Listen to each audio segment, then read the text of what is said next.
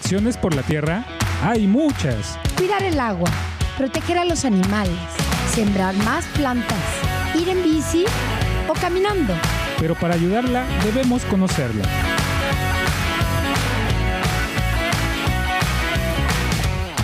Hola a todos, ¿qué tal? Bienvenidos a Acciones por la Tierra. Estamos muy felices de estar nuevamente con ustedes. Hoy, el primer programa de 2023. Estamos muy emocionados. Les habla Ulises. y Diana Carla. Y pues nada, vamos a empezar.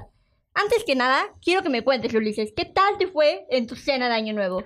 Uy, bastante bien. Estuve reunido con toda la familia y pues nada, o sea, fue bastante lindo eh, reencontrarnos de nuevo porque pues la verdad como ya todos somos pues mayores, cada quien se encuentra realizando diferentes actividades por aquí y por allá y pues es bastante lindo eh, juntarse de nuevo, ¿no? ¿Sabes? Es bastante cool. ¿Quiénes fueron? Cuéntanos un poquito. Ah, pues mis tíos, mis primos, eh, pues abuelos ya no tengo, pero en sí en general, pues incluso ya me di cuenta que ya tengo sobrinos nuevos, entonces imagínate, sí, está, fue bastante lindo saber todo eso.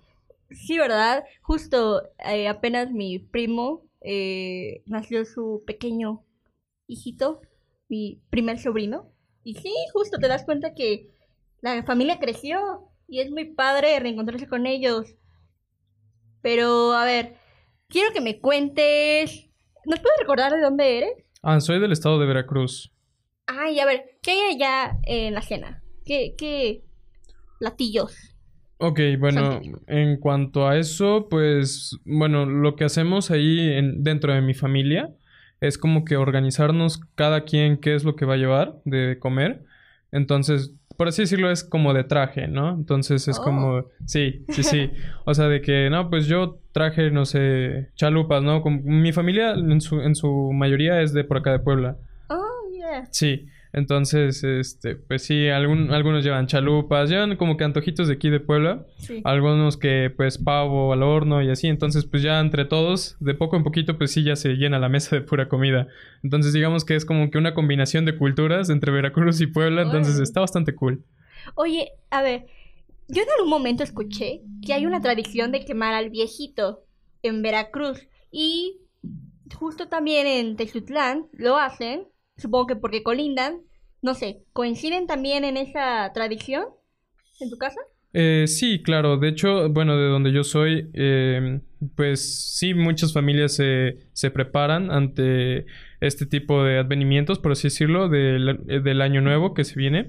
Eh, preparan el viejito, eh, lo llenan como que de viruta o de cualquier cosa. Eh, y adentro del viejito, pues le ponen que los cohetes y cosas como eso.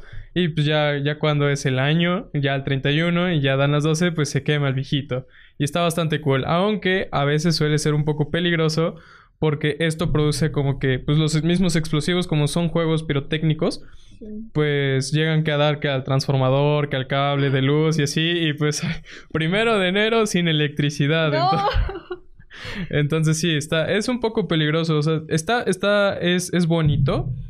Pero es, eh, digamos que hay que tomar sus precauciones ante todo. Claro, y con los niños, ¿no? También es muy importante cuidarlos en todo momento, que no jueguen con los fuegos artificiales, porque sí. eh, y con los perritos, ¿no? Que a veces les Sí. molesta el ruido. Sí, sí, sí. Son como que los irrita bastante. Son, digamos que bastante sensibles al sonido. Sí, Sí. oye. Pero, a ver, ¿qué otros rituales de Año Nuevo? Eh, ¿Practicaste alguno este, esta, este año viejito? Bueno, aparte del viejito, de quemar el viejito, porque bueno, en mi, en mi casa pues no se acostumbra tanto, pero sí de vez en cuando. El año pasado pues sí se hizo. Y pues bueno, en- después, aparte del viejito, pues son las 12, las 12 uvas. Y pues, no sé, luego vamos a la iglesia también. O sea, antes de las 12 uvas, eh, vamos a la iglesia. eh, vamos a darle gracias a Dios de que otro año nuevo, eh, nuevos objetivos, nuevas metas, nuevo, nuevo todo, ¿no? Entonces, borrón y cuenta nueva, ya sabes. Sí. y pues sí, eh, yo personalmente no me considero pues religioso a comparación de mi familia, pero pues es bonito eh, el hecho de ir a la iglesia y darle gracias a Dios de un nuevo año. Sí, la misa. También es tradicional por allá ir en familia. Ahí te encuentras también a los vecinos, que no visten todo el año, pero ahora sí. Sí, sí, Antes sí. de que acabe el año. Sí. Y a ver, eh, ¿qué comiste? Ya nos platicaste un poquito sobre qué actividades realizaron con la familia, que las chalupas también llevaron.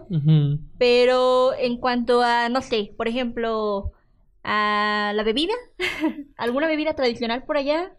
Am, pues eh, respecto a bebidas, pues digamos que es como que bastante común, ¿no? El llevar el refresco, la coquita cosas como eso. Pero también en ocasiones se suele beber la sidra, ¿no? Lo que viene siendo la sidra.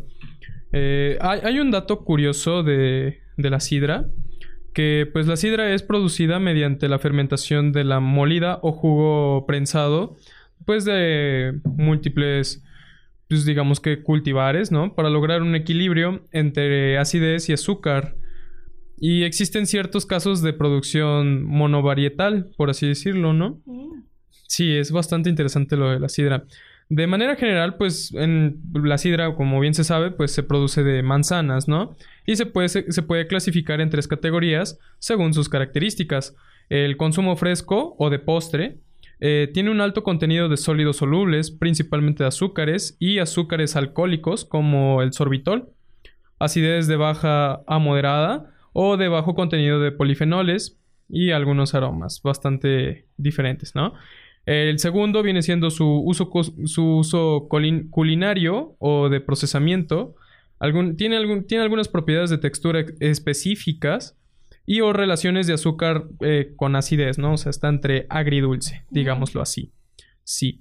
Y finalmente tenemos el jugo sidra, que precisamente que es el que se suele consumir, que puede ser parte de las otras dos categorías o cultivares seleccionados exclusivamente para sidra u otra bebida. O sea, digamos que la sidra, el jugo de sidra, es la, es la mezcla de los dos que ya te había mencionado principalmente. Oye, qué interesante. Conocer un poquito más sobre lo que hay tras bambalinas eh, de lo que hay en nuestra mesa, ¿no? En la cena. Y ahorita, bueno, hace unos momentos mencionabas también las uvas. Eh, este ritual que hacemos de comer las 12 uvas eh, antes las 12 campanadas, ¿no? Antes de que den la, la una de la mañana. Y eso me recuerda que fíjate que a pesar de todo, eh, pues la baja en la producción y los recursos económicos que existieron en 2020 con la pandemia de COVID, pues aún así se obtuvo una producción de 470.360 toneladas de uva, de las que 380.000 correspondieron a la uva de mesa, o sea, la que se utilizó justamente en los hogares mexicanos. Y los principales productores de este fruto fueron Sonora, Zacatecas, Baja California y Aguascalientes. ¿Sabías eso? No, no, para nada. Fíjate, y México se ubica en el lugar 25 a nivel mundial como productor de uva, ¿no? Y pensar que esta, esta tradición llegó de, de España, Ok, ok, sorprendente. sí, sí, sí, pero pues ya sabes, poco a poco la, la, la- se ha retomado alrededor del mundo. Y bueno, existen diferentes explicaciones para esta tradición. Una de las teorías que acompañan las uvas navideñas es que remonta justamente a 1909, cuando en este año hubo una buena cosecha de uva y los productores decidieron dar más salida al producto vendiéndola como uvas de la suerte, en paquetes preparados de 12 uvas, simbolizando justamente estos 12 meses del año que comentábamos. Y pues a lo largo de los años la tradición se ha ido puliendo. Eh, y hoy en día, pues mucha gente eh, considera que las uvas simbolizan la abundancia y pues eh, cada una, bueno, con cada una se pide un deseo. Así que pedimos 12 deseos. Más adelante vamos a platicar sobre nuestros propósitos de año nuevo. ¿Tú, tú comiste, pediste tus 12 deseos a tus uvas? Am, personalmente no, porque bueno, yo me considero de que pues, pues no, bueno, no sé si a ti te ha pasado de que quieres una meta, te apuntas a una meta, pero si no lo logras te sientes mal contigo mismo. Pasa. Entonces, digamos que yo no, yo dejé de hacer eso porque, pues, digamos que a veces unas de mis metas no se cumplían y me sentía mal conmigo mismo. Entonces, am, digamos que lo que empecé a hacer fue como que vivir el momento, ¿no? Vivir el presente y proponerme nuevos objetivos y nuevas metas conforme iba pasando el tiempo. Tienes mucha razón, porque justamente eh, los propósitos de Año Nuevo, bueno, tratan o se centran en cambiar de hábitos, ¿no? que tengamos esta, pero esta motivación pues varía durante el año y pues fíjate que el 25% de las personas no logra cumplir sus propósitos durante la primera semana de enero. Después, el 77 renuncia después de la primera semana y un 40 lo hace al cabo de seis meses. Solo un 8% de las personas cumple sus propósitos durante todo el año. Pero, ¿sabes qué? O sea, coincido contigo, aunque creo que los rituales son también una buena eh, opción para cambiar de hábitos, ¿no? Claro. Por ejemplo, eh, y de cierta forma creo que nos preparan para lo incierto, ¿no? De este 2023. No sabemos qué nos depara. Esperamos que sea un año súper fructífero para todos, en todos aspectos, pero de alguna manera pues nos, nos preparan ante eh, este poco conocimiento que tenemos y este poco control, ¿no? Siento que los, vaya, las personas eh, de alguna manera los empleamos para eso, pero fíjate que también hay un autor que se llama Lewins, eh, que propone un método para que tus objetivos de año nuevo, bueno, no solo los de año nuevo, o sea, esto funciona en, en el ámbito empresarial, a nivel personal, eh, pero específicamente vamos a aplicarlo el día de hoy a nuestros hábitos de año nuevo. Em, ¿Qué hay que hacer? Primero hay que, y lo voy a ejemplificar con un cubo de hielo. Imaginemos todos un cubo de hielo. Vamos a descongelar aquello que queremos cambiar. Es decir, identificar, por ejemplo, no sé, eh, yo quiero hacer más ejercicio. Entonces sé que necesito mejorar mi condición física. El segundo paso es em, um, tener claro cómo lo vamos a cambiar, ¿no? Pues para eso me voy a meter a clases de baile. Amo el baile.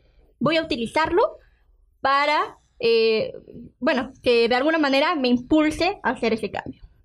Y finalmente vamos a congelar nuevamente este hábito que vamos a adquirir. Está comprobado que para crear un nuevo hábito hay que ser constantes mínimo 21 días. ¿No sabías?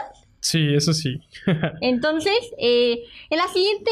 Em, en la siguiente cápsula, en el siguiente bloque, vamos a platicar un poquito más sobre ello eh, pero bueno, mientras les vamos a, dar un pequeño tip. Eh, para ello necesitamos que aquí en el estudio, por favor, Ulises, saca tu pluma, tu lapicero y tu papel. Eh, en la audiencia, por favor, que nos escucha, corran por un, una hojita y un lapicero. Vamos a juntos plasmar esos objetivos de Año Nuevo. ¿Por qué? Porque queremos ser, queremos que, que ese 8% de, los, de las personas que cumplen sus objetivos incremente y nosotros seamos uno de ellos, ¿ok? Así que, eh, Ulises, ¿por qué no nos das algunos tips antes de que comencemos a escribir nuestros propósitos? Ok, de acuerdo. Pues mira, el principal que considero importante es que no gastes tu energía en pensamientos negativos, ya que pues estos mm, eh, permitir que los pensamientos negativos ronden por tu cabeza es un mal hábito. La verdad es digamos que contraproducente, ya que se necesita mucha energía para continuar con este remolino de pensamientos, la verdad. Y si piensa en, y además, perdón, piensa en la gran cantidad de energía que debes de gastar en ello y apartarlos. Es básicamente eh, algo contraproducente tener esos pensamientos negativos porque la verdad quitan mucho tiempo. Sí, no, totalmente. A veces nos enfocamos en lo malo y pues no dejamos que fluyan las ideas hacia lo positivo, ¿no? Y, Claro, luego te encierras mucho como que en tu cápsula de que no, todo me sale mal, me va muy mal y así, y como que estás eh, atrapado en ese bucle, digámoslo así, en esa burbuja de que pues todo está mal, pero realmente si logras escapar de eso, o sea, dices, ok, me propongo hacer esto y tratas de mejorar, pues las cosas van mejorando. sí, totalmente. Bueno, ahora sí, espero que ya eh, tengan su papel a la mano. Y bueno, lo primero que vamos a hacer es dibujar dos columnas en su papel. En la izquierda vamos a escribir todos esos pensamientos negativos sobre ti y, em, y que tienes presentes, ¿no? ¿Por qué? Porque primero hay que identificarlos. Por ejemplo, no soy capaz de hacer deporte. En la derecha escribe lo opuesto. Puedo hacer ejercicio tres veces a la semana. Y cuando termines, lee la lista de pensamientos y de propósitos positivos Gasta tu energía y céntrate en lo positivo. Si quieres, puedes. Justo lo que nos decía Ulises. Tenemos que identificar lo negativo, pero no nos vamos a enfocar en eso. porque no sirve de nada. Entonces, eh, a ver, ¿tú ya estás escribiendo, Ulises? Sí, claro. A ver, cuéntanos un, un propósito que tengas. Am, para este nuevo año. ¿Sí? Híjole, pues, ah, pues mira, como me encuentro estudiando la carrera de ingeniería mecánica, pues mi propósito es ya eh, dejar de procrastinar. Confirmo, confirmo. Sí, porque por lo menos yo de que me distraigo muy fácilmente, entonces digamos que ese es mi objetivo de procrastinar lo menos posible. Y no nada más eh, ahorita que me encuentro estudiando, sino que pues en, cual- en cualquier actividad de mi día a día, am, dejar de hacerlo, porque la verdad yo sí me distraigo un buen. Sí, uno se distrae. Que con las series, que con el top 3 de canciones navideñas. Eh, no, sí, tienes mucha razón. Creo Con que la nueva película de Pinocho. Ay, sí, ¿ya lo viste? Sí, sí, sí, está muy buena. Sí, por favor, no me spoiles. Porque todavía no la veo y quiero verla en familia. Sí, está, está. Pero es que, es que uno espera las series y las temporadas. Te entiendo, te entiendo. No, mejor no me pongo a hablar de series porque se va a convertir en un podcast de series. Así que, no. Pero eh, continuemos con nuestra lista. ¿Cómo lo pasarías a algo positivo? Mm, ¿Cómo? A un pensamiento positivo, Ah, ¿cómo pasaría de los pensamientos positivos? O- ok. en tu ejemplo. en mi ejemplo, o sea, de que... Ok, en primero, primero es importante identificar el problema, como bien lo mencionabas. Después, una vez que ya tengas identificado el problema, considero que es importante que pienses, eh, que, que empieces a trabajar en ello. Am, como en mi caso de que, ok, yo sé que tengo un problema con la procrastinación y de... Y, y de ¿Concentración? Ajá, exacto, de concentración. O sea, mi problema no es de que me, me distraigo fácilmente. Entonces, digamos que cuando yo me dé cuenta que realmente no estoy haciendo las cosas y que estoy procrastinando, Sí. eh, me empiezo, o sea, me, me activo, ¿sabes? Desde que estoy sentado y digo, ok, ¿sabes qué? Déjalo hasta aquí, al ratito continúas y empiezo a hacer algunas otras actividades que son importantes, ¿no? Como, no sé, estudiar o algún trabajo que tengas pendiente o lo que tengas, ¿no? Entonces, en base a eso, o sea, te digo, lo importante es primero identificar el problema y después trabajar en ello. Y ya tú te irás acomodando de acuerdo a tus tiempos, tus necesidades. Digamos que es un trabajo de autoconocimiento. Sí, y a lo mejor no saturarte también, ¿no? Porque justo te pones a, a hacer una lista de mental, una lista mental de todo lo que tienes que hacer y terminas sin hacer nada, ¿no? Entonces Claro. es terrible. Y justo ahori- ahorita que mencionan lo del tiempo, creo que para lograr nuestro nuestros propósitos es importante crear un horario semanal eh, en base a esos propósitos que te has hecho. ¿Cómo va a ser esto? Haz que se conviertan en una rutina para ayudarte. Haz copias del horario y, co- y en lugares de la casa por los que más pases, ¿no? Ya sea la- el refrigerador, en la puerta del baño o en tu habitación, en el, techo, arriba de tu cama para que cada que despiertes lo veas. Entonces es súper importante hacer eso para tenerlos siempre presentes, ¿no? Y que no... Porque a mí me pasa mucho, la verdad, tengo que confesar. Yo tengo una agenda en la que ahí anoto todos mis pendientes, pero a veces como pues está un poco gordita y hay que pesa, pues no la llevo a todos lados, ¿no? Y esas notas pasan a ser notas mentales que se me terminan yendo por una u otra razón. Entonces, creo que sí, es importante. Por ejemplo, si a ustedes les sirve tener una agenda, es muy bueno, pero sí revisarla constantemente y no perder como el hilo de las actividades, porque si no, era eh, 6 de enero, que por cierto, un saludo muy grande a todos los niños que recibieron sus juguetes de los Reyes Magos. Oye, sí. Sí, no lo habías mencionado, ¿eh? Sí, pero... Perdón, perdón. Lo había olvidado, perdón. Es que a, a nosotros ya no nos traen regalos los Reyes Magos. No, ya no. Lamentablemente no. Sí, no, ya, ya pasaron esos. Esos tiempos. Sí. Pero, pero un abrazo muy fuerte a todos los niños que sí recibieron regalos eh, de los Reyes Magos. Y pues nada, a disfrutar las vacaciones que nos quedan antes de entrar a clases. Pero bueno, les contaba que sí, justo, ¿no? Pasan eh, el 6 de enero y no me la llevé a mi servicio, se me olvidó y de pronto ya es 15 de enero y todo lo que pasó en la semana, pues no pasó. Diana Carla no lo hizo. Entonces, eh, es súper importante esto de revisar constantemente los propósitos, hacer una lista. Eh, y también creo que es importante que sea como atractiva a la vista, ¿no? Para que nos llame la atención y no sea como una hoja. Sí, que no te dé flojera revisarlo, claro, porque pues a veces ves las cosas y dices, ah, luego lo reviso. O, o luego la verdad lo ves y ni ganas te dan de verlo. Sí, no, no, no, ya toda arrugada, con café encima. Nah. no, creo que no funciona tampoco eso. Pero como apenas me estaban contando que unos amigos eh, foráneos imprimieron su código QR para hacer un, un grupo de WhatsApp de su edificio.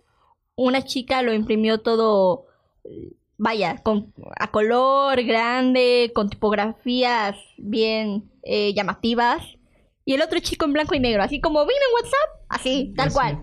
¿Quién crees que tuvo más integrantes en su grupo de WhatsApp? Ah, pues obviamente la más llamativa, la chica. Sí, porque pues, eh, pues de alguna manera lo visual, la semana pasada, bueno, no la semana pasada, ya tiene, ¿cuánto, cuánto tiempo tiene que nos vimos? ¿Como tres semanas? Más o menos, aproximadamente, sí. Eh, platicábamos sobre la contaminación visual.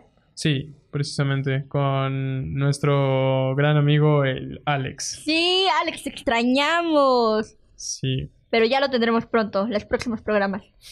espero. Pero bueno, eh, mm, sí, la contaminación visual. Creo que eh, también es un tema que ahorita ya- están quitando todos los las luces, ya el cierre del Guadalupe Reyes, Órale. que pero también eso hay que cuidar, ¿no? Dónde depositamos la basura, cómo quitamos el árbol de Navidad, ¿no? Porque también Sí, claro, claro. O sea, la contaminación es, es sumamente importante, ¿no? Es un tema importante, am, ya que, pues, como bien lo mencionas, está la contaminación visual, la auditiva, eh, pues la normal, ¿no? O sea, la, la típica de los gases de efecto invernadero y bueno, muchos tipos de contaminación, ya sabrás, ¿no? Eh, no sé si sepas de algún tipo de contaminación que le quieres compartir al público o algo así.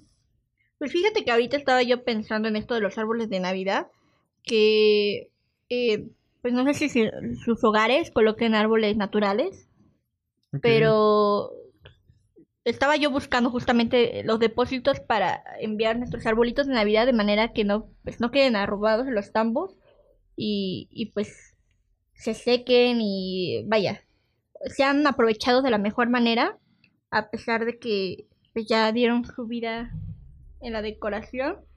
Eh, ¿Tú qué haces con tu rama de Navidad? Am, pues la verdad sí, la, la desecho. ¿Sí? sí, sí, sí, claro. ¿Y dónde la desechan? Ah, pues literalmente al bote de basura, eso va a la basura. Sí, por esa razón ya también como que ya no lo acostumbramos tanto porque hemos notado que hay, pues digamos que notorios desperdicios respecto a los adornos navideños y cosas como esos, entonces pues preferimos u optamos más por lo artificial, digámoslo así, como lo tal es el pino de Navidad, ¿no? Eh, ya ves que hay pinitos de Navidad que son de artificiales, ¿no? Literalmente que son de plástico. Sí. Entonces, pues estos los puedes reutilizar las veces que tú quieras, ¿no? A, a menos que, pues, no sé, el perrito o el gato se meta y lo muerda y pues sí, lo eche a perder. justo, justo. Pues sí. Pero de lo contrario, pues ahí se mantiene y pues uf, tarda algo de tiempo.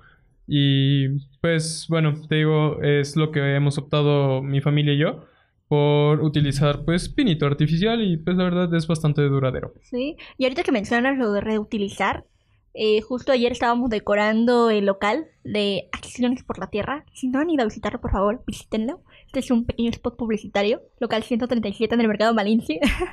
Eh, estábamos decorando y justo reutilizando eh, pues decoración que ya hay desde 2020, 2000, bueno, incluso antes, ¿no? Entonces sí, creo que podemos aprovecharla o hacer tipo decoración. Bueno, ahorita ya pasó, pero para el otro año, no sé, estaría bien como dar unos cursos de o aprender entre todos, ¿no? Eh, cómo hacer esferas DIY, hazlo tú mismo con los Mm. materiales que ya tenemos en nuestro hogar. Eh, pues intentando reducir nuestra producción de desechos, ¿no? Quizá sería útil. Ah, lo voy a anotar. Por cierto, hay, hay una manualidad bastante interesante. Ahorita que mencionaste de esferas, me hiciste recordar que, eh, bueno, cuando yo era más niño, era joven. eh, ¡Uh! Oye, tampoco, no te pases. Bueno, eh, yo hacía esferas con cartón de leche, con cartones de Oh. leche, sí, y quedan bastante bien, la verdad. Es una pequeña manualidad y pues la verdad pues puedes reemplazarlo por las esferas típicas o tradicionales y pues de igual manera funcionan y el arbolito se ve bastante bien. A menos que pues también quieras como que añadir, no sé, un muñeco de nieve, una estrella de Navidad o cosas como eso, pero la verdad también lo puedes hacer en base a cartón de leche. Oye, qué interesante. Y me encanta esto de buscar ideas para reutilizar y para reducir, ¿no? Los, los, los desechos.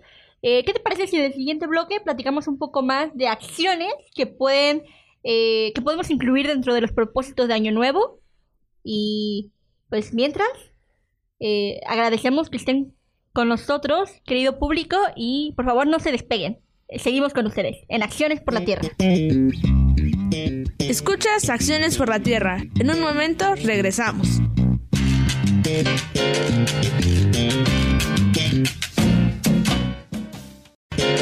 Gracias por acompañarnos. Seguimos en Acciones por la Tierra.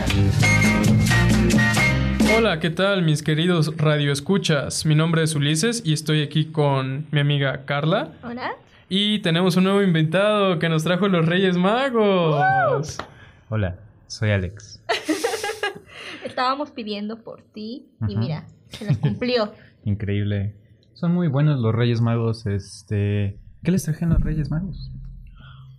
Pues mira, estábamos platicando que ya somos grandes, entonces ya. No, ya no les Ya traen no. los Reyes Magos. Ya no, ya no. No, nada, para nada. A mí a veces, de vez en cuando, sí me traen los Reyes ¿Sí? Magos. Sí. ¿Qué te traen? Pues me han traído. ¿Cuál, cuál ha sido su regalo favorito de los Reyes Magos, por ejemplo? Uy, gran pregunta. Híjole, pues de niño, pues Ajá. mis carritos Hot Wheels. ¿Unos Hot Wheels? Sí. Ok. Pero ahí hay alguno en específico que digas, ah, este. Mm, no, no, en sí en general a mí me encantan mucho los carros porque pues ingeniería mecánica. Ah, claro, claro. sí, sí, sí. No tengo uno así que me encante, pero si me darías a escoger un carrito así en particular sería un Mustang del 67. Ah, Wow. nice. ¿Y todavía tienes tus carritos y así? ¿O los Mm. vendiste o los tiraste? Pues los doné a uno de mis sobrinitos. Ah, Sí, lindo. ya los destruyó, pero se los quedó él. Yo me quedé con mi Mustang, pero pues ya los demás se los di a él. Qué lindo. Sí. ¿Tú, Carla? Pues uno de los que más me acuerdo fue un día que me llevaron un cobertor de princesas. Una pelota de esas gigantes de Minnie Mouse que Ajá. era... Afortunadamente nunca me accidenté con ella porque ¿Era andaba de brincando por toda la... sí, de las que tú subías Sí, y andabas sí, sí. rebotando por toda Sí, la es casa. peligroso. Sí. Afortunadamente no pasó a mayores. Eh, ahora que lo pienso, los reyes en qué estaban pensando. Pero, eh, y creo que ya. Y creo que, o sea, me acuerdo mucho de, de esa experiencia porque justo, o sea, se- yo me despertaba a medianoche eh, a ver si los podía ver a un camello por ahí, les dejaba su agua, las cubetas, su leche. sus- ¿Ustedes hacían lo mismo? No. Eh, no, pero de hecho, bueno, en la empresa en la que trabajo hicimos un videoclip para Reyes Magos. Ajá. Bueno, de los Reyes Magos para un estudio en Nueva York. Y en Nueva York, eh, bueno, la banda latina que hay ahí, este, generalmente son de República Dominicana o así. Tienen tradiciones muy diferentes. Aquí en México, por ejemplo, ellos se acostumbran a poner este cajitas de paja debajo de la cama para que coman los camellos. Y ahí no son que el caballo, que el elefante y el camello. Ahí son tres camellos. Ok. Ajá, sí. Y también les dejan cubetas de agua para que tomen los camellos. Sí, sí, real, real, real. Sí, o sea, paja y agua. Órale, órale. Porque ya, o sea, imagínense cuánto, cuánto caminaron, bueno, Sí. cuánto andaron los Sí, sí, sí. camellos. Claro Sí. que tienen. Oye, qué interesante está eso. ¿Y hacen publicidad en la empresa? Ajá, sí, bueno, es un... eh, pues hicimos un videoclip en este caso, que es no es publicidad como tal, pero sí hemos hecho publicidad. Y es en stop motion, que es lo, que lo chido, que me gusta. Oh. Este, pero sí, este, ahí pueden checarlo. Este, se llama, este, se llama Víspera de Reyes de Manuel Morán en YouTube. Vamos a buscarlo, ¿eh? Porque suena súper interesante. Y me comentabas, Carla, off aire, o fuera del aire, que, que podríamos hablar sobre algunos consejos, ¿no?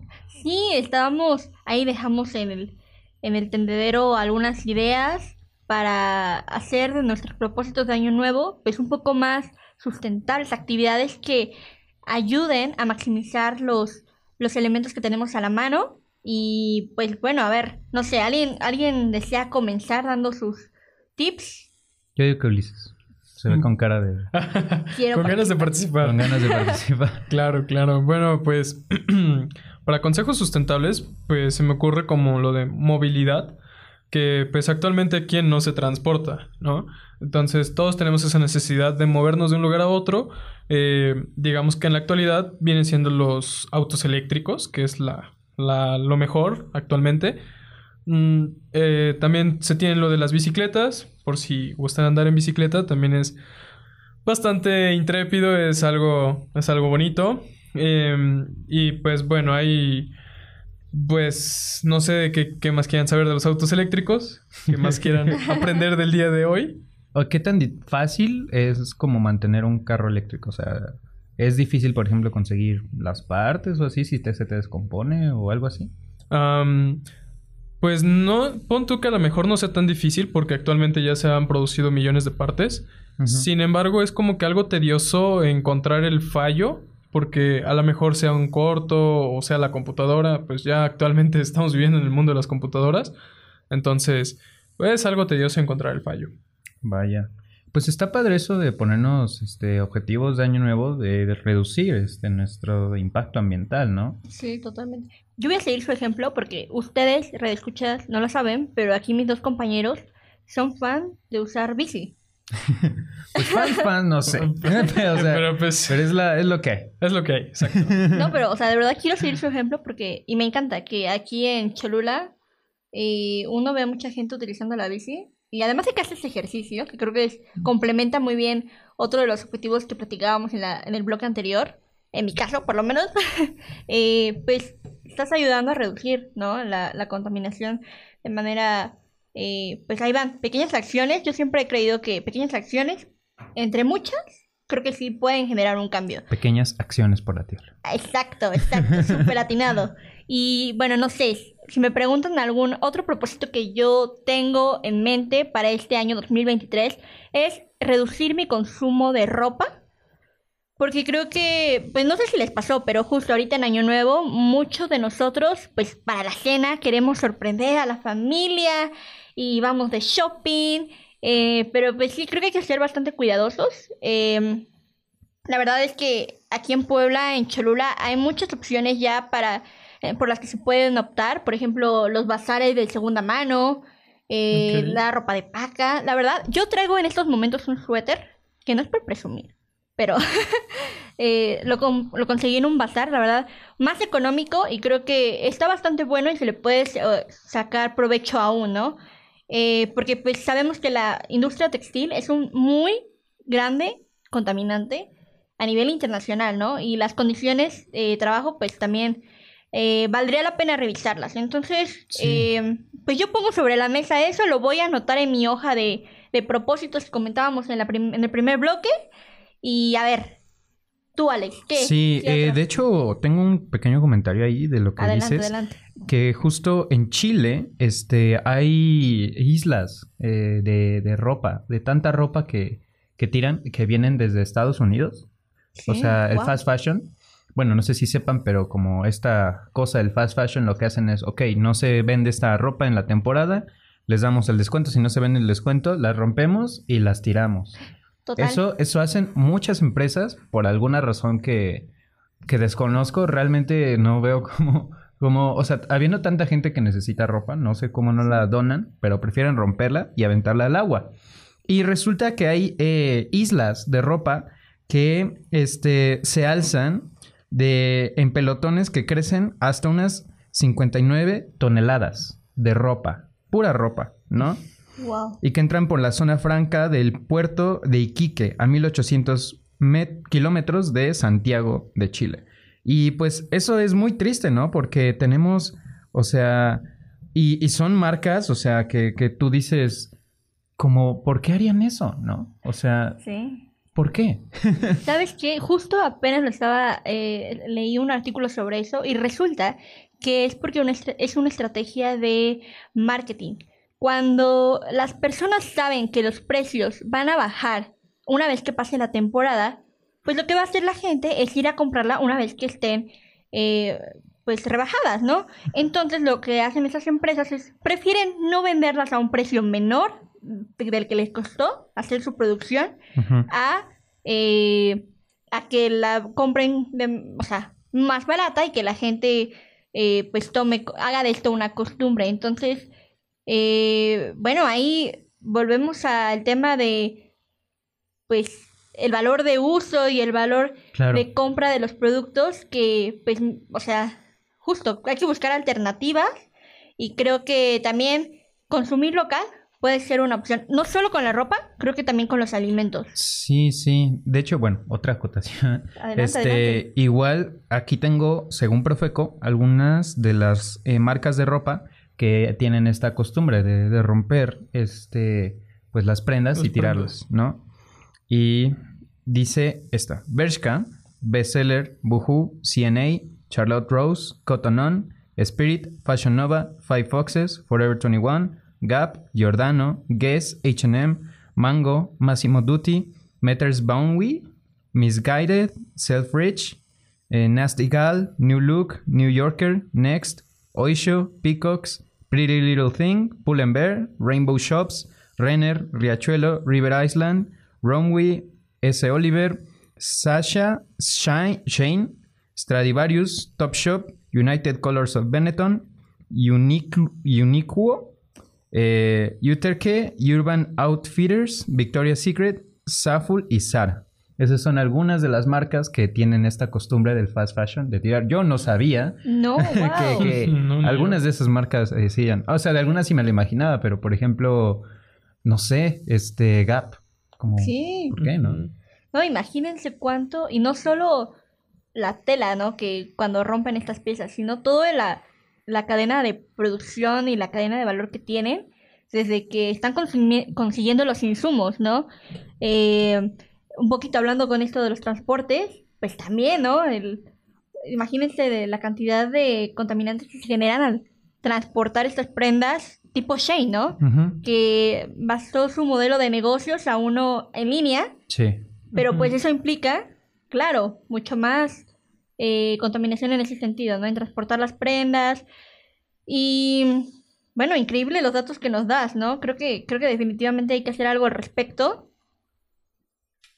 Sí, de hecho hay un trend en TikTok que es de, bueno, puede ser porque la gente quiere llamar la atención o puede ser real, la verdad no sé, pero resulta que hay mensajes ocultos en las etiquetas de Shane que ponen como así, o sea, por ejemplo es una morra o es una señora o una, una persona, saca su, su este de Shane, lo pone sobre la mesa y dicen, miren lo que dice la etiqueta y saca la etiqueta y se ve de Shane y la etiqueta dice como 001 help me y así. Ajá, así. Porque se supone que, bueno, no, no, no sé exactamente en dónde se produzcan las tiendas de, más bien la ropa de Shane, pero al parecer, este, pues sí es un, una cosa de esclavismo moderno, ¿no? O sea, la, la cosa que hay ahí en estos días, al parecer. Entonces, ya saben, amigos, estas marcas, eh, pues evítenlas, ¿no? Si es que pueden. Si no, si, es, si la encuentran en un bazar, pues perfecto, ¿no? Sí. Yo, de hecho, esta, esta playera, fui a un mercado y tenían así como 400 playeras neta de estas, así un montón, que están bonitas, o sea, bueno, a mí me gustan, ¿no?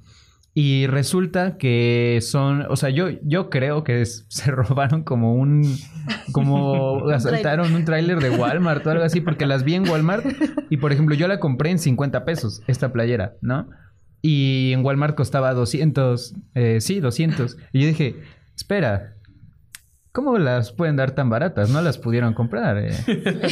¿Por qué les surgía venderlas todas tan rápido? Ahí ofreciéndolas. Sí, pero igual, o sea, digo, no, no pruebo eso, que obviamente que roben.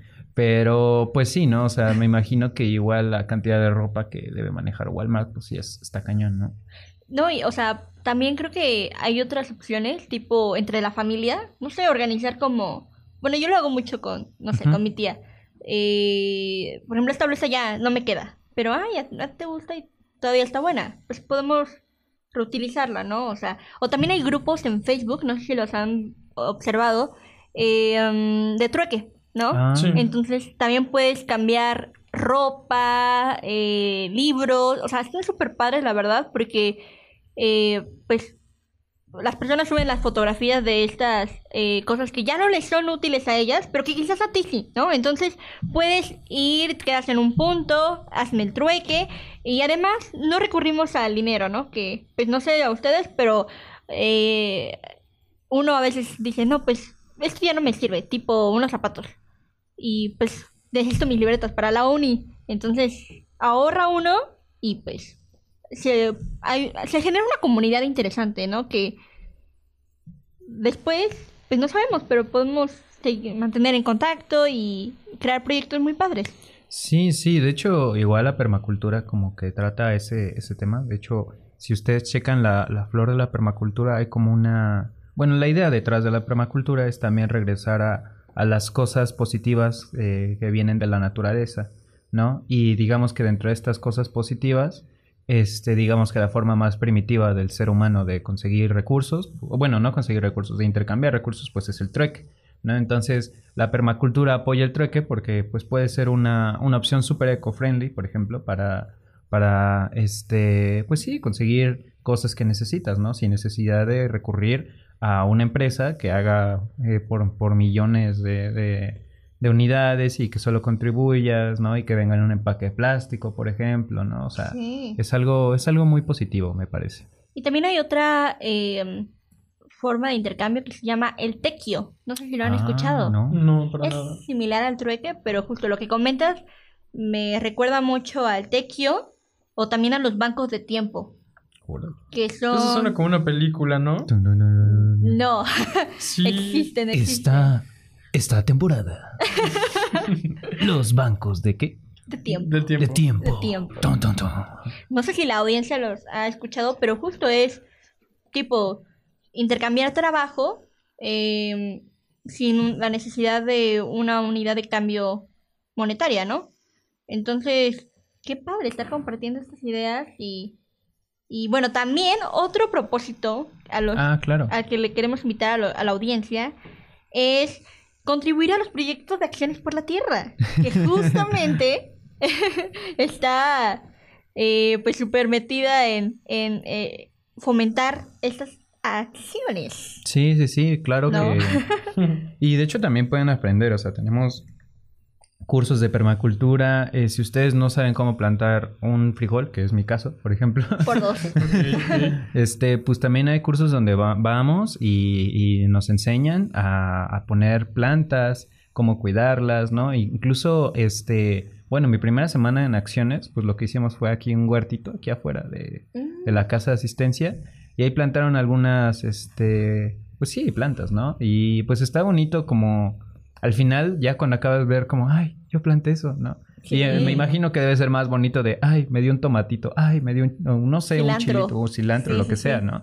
Entonces, pues claro que eso es un muy buen propósito, ¿no? O sea, no necesariamente con nosotros, pues, si pueden, por favor, aquí en Tlaxcalancingo, si, si son de los alrededores, pues pueden venir a la casa de asistencia de Tlaxcalancingo, casi todos los viernes tenemos cursos.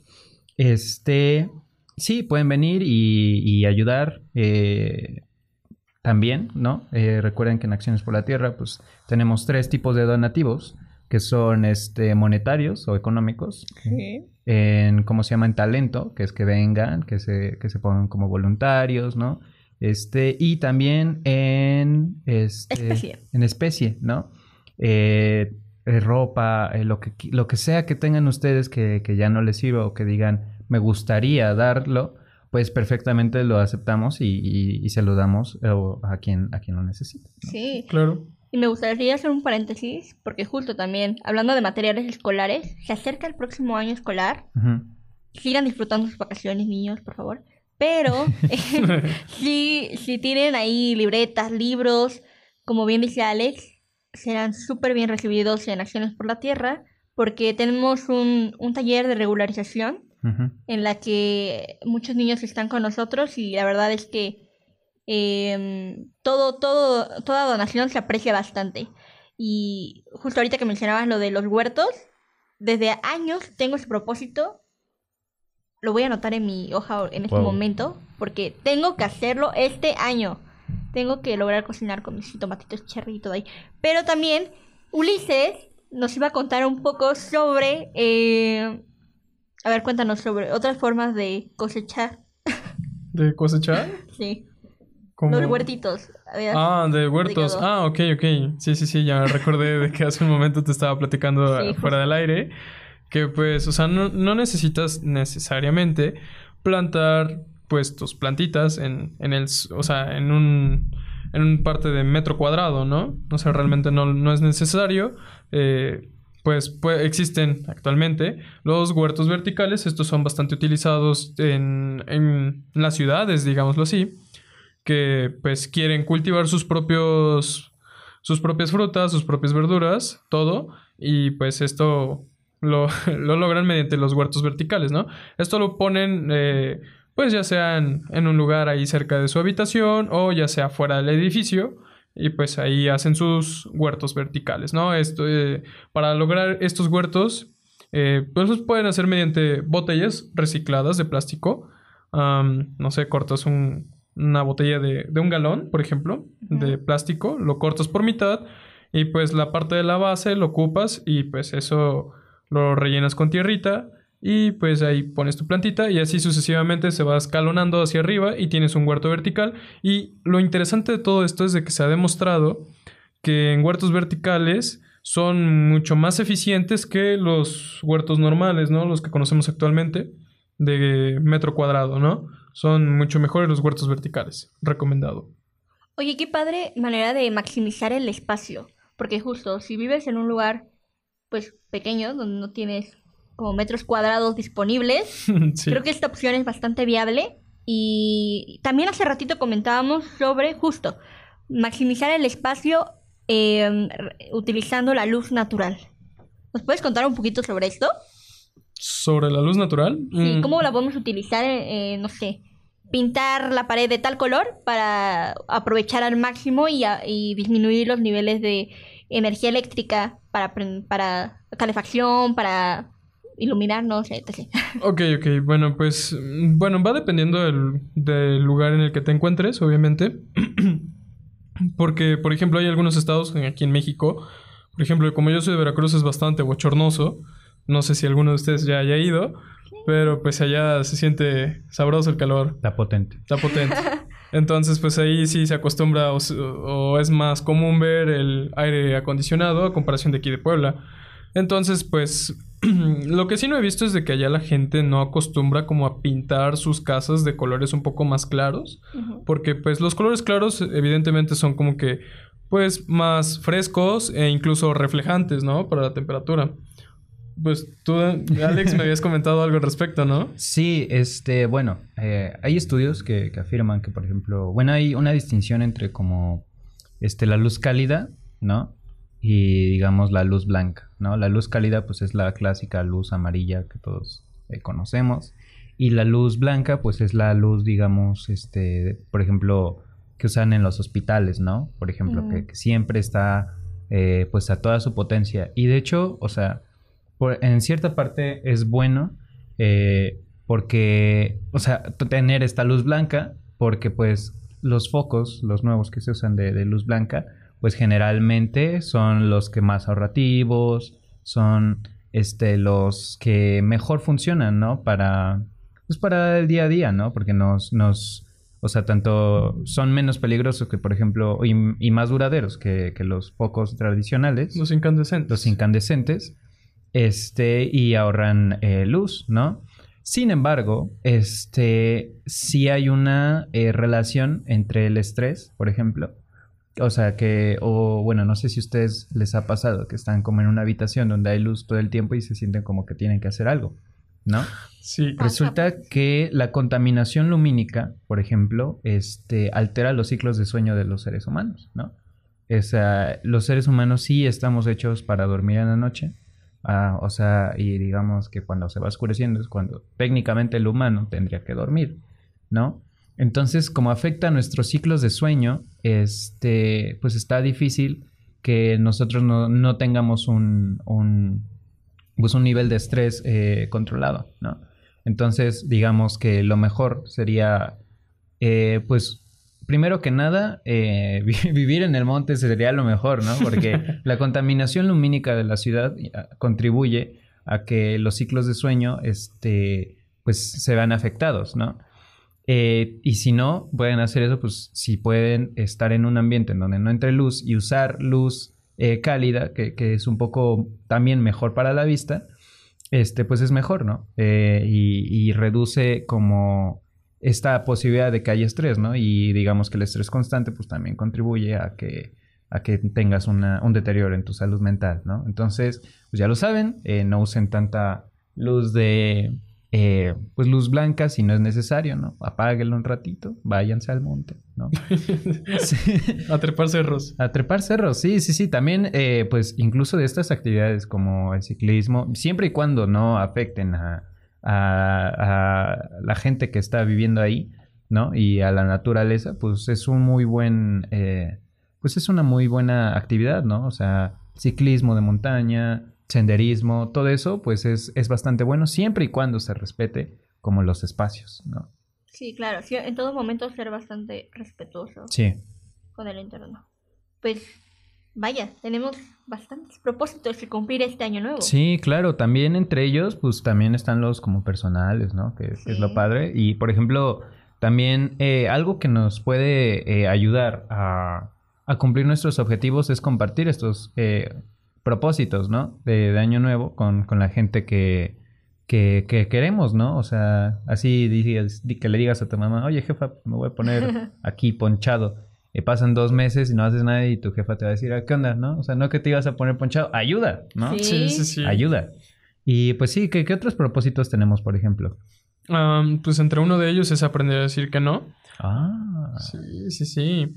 Aprender a decir no es positivo. A veces rechazar todas las solicitudes de, de los demás eh, que te puede restar tiempo para cuidarte y descansar.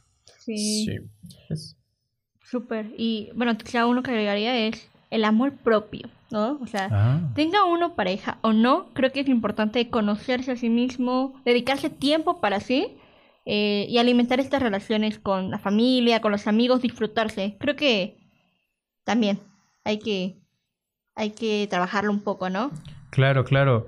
Este, y pues, pues ya lo saben, este, pues estos propósitos que ustedes se pusieron en sus, en sus años nuevos, por favor, cúmplanlos y si pueden eh, ayudar al planeta eh, en cierta, desde, en cierto sentido, desde, desde su trinchera, pues por favor háganlo. Y pues aquí en Acciones por la Tierra estamos muy felices de haberlos tenido en este programa. Eh, muchas gracias, Carla. Muchas gracias, Ulises. Un placer Un estar placer. aquí. Y pues ya lo saben, chicos. eh, gracias a, a Malú en cabina. Y pues nos estaremos viendo en la siguiente emisión de Acciones por la Tierra en este 2023. Nos vemos. Bye bye. Acciones por la tierra hay muchas.